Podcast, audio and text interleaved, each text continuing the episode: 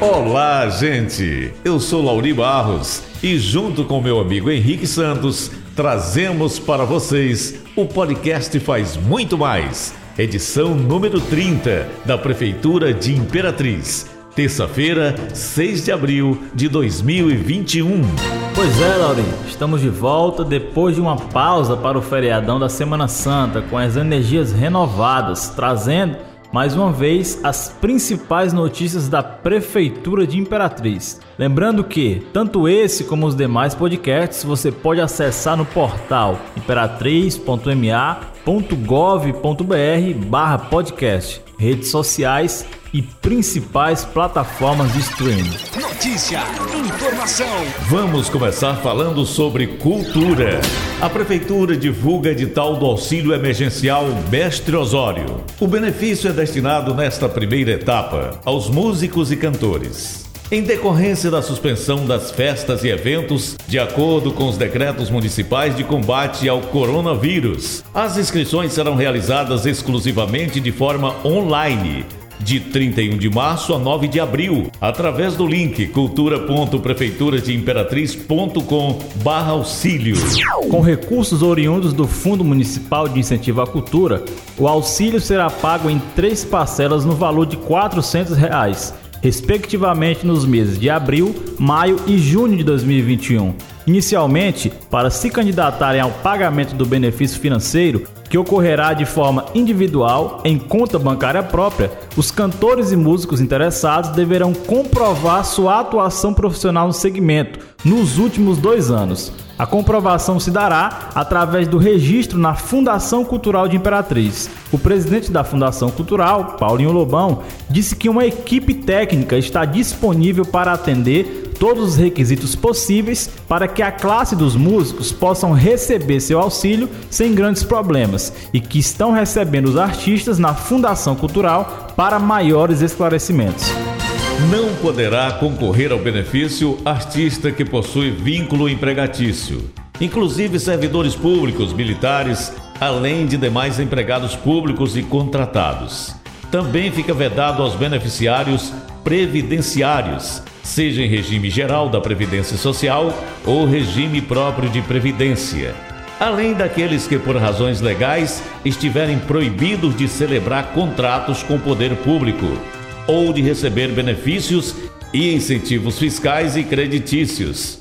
Para realizar a inscrição no auxílio, é necessário apresentar os dados pessoais, como função musical e dados bancários comprovação da atividade artística através de imagens e links das redes sociais, enviar documentos pessoais, cópias do RG, CPF, título de eleitor e comprovante de endereço. Isso mesmo, Lauri. E para mais informações e demais dúvidas, a equipe técnica da Fundação Cultural de Imperatriz está atendendo pelo e-mail fcimperatriz@gmail.com. Henrique, agora vamos falar sobre saúde. A Secretaria Municipal de Saúde, por meio da Rede de Saúde Mental do município, informa que, devido à pandemia do novo coronavírus e respeitando a determinação do Ministério da Saúde, Decreto Municipal número 23/2020, e atendendo às recomendações do Ministério Público para evitar aglomerações de pessoas, o Ambulatório de Saúde Mental e o Centro de Atenção Psicossocial, CAPES, Infanto Juvenil disponibiliza a partir desta segunda-feira, 23, o teleatendimento da saúde mental. O atendimento do ambulatório de saúde mental funcionará pelos telefones 99 9150 8693 e 99193 0037 e o CAPS Infanto Juvenil pelos números 9998187 2288 e 98136 1856. O teleatendimento será ofertado de segunda a sexta-feira, no horário de 8 às 12 e das 14 às 17 horas. De acordo com a coordenadora geral do CAPS, Kátia Carvalho, o objetivo é garantir a oferta dos serviços para pacientes da rede de saúde mental que tenham dúvidas sobre a continuação do seu tratamento e a preservação da vida diante do quadro de pandemia da Covid-19. O CAPS AD, álcool e outras drogas, e o CAPS 3 Renascer que funcionam no Complexo de Saúde Anhanguera, continuam em regime de plantão 24 horas por dia para as urgências dos pacientes da rede de saúde mental. O atendimento de consultas ambulatoriais e cumprimento do projeto terapêutico singular PTS serão estabelecidos assim que for estabilizada a situação preventiva contra o coronavírus.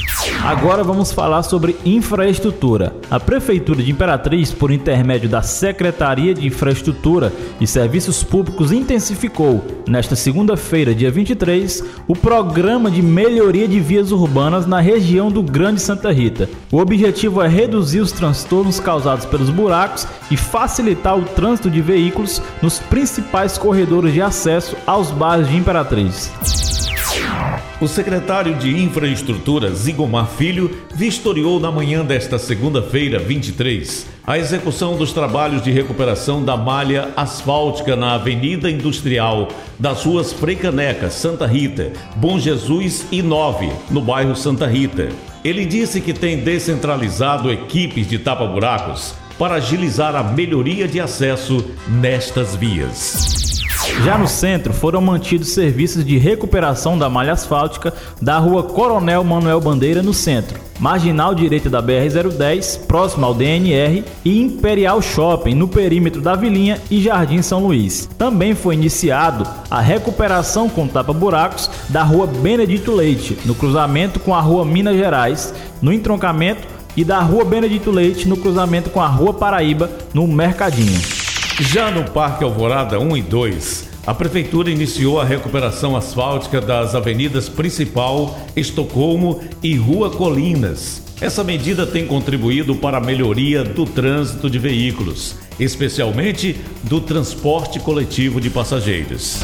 E aqui encerramos o podcast número 30, Faz Muito Mais, da Prefeitura de Imperatriz. Agradecemos a sua atenção. E lembrando que esse e outros podcasts você pode acessar no portal imperatriz.ma.gov.br/podcast, redes sociais e principais plataformas de streaming.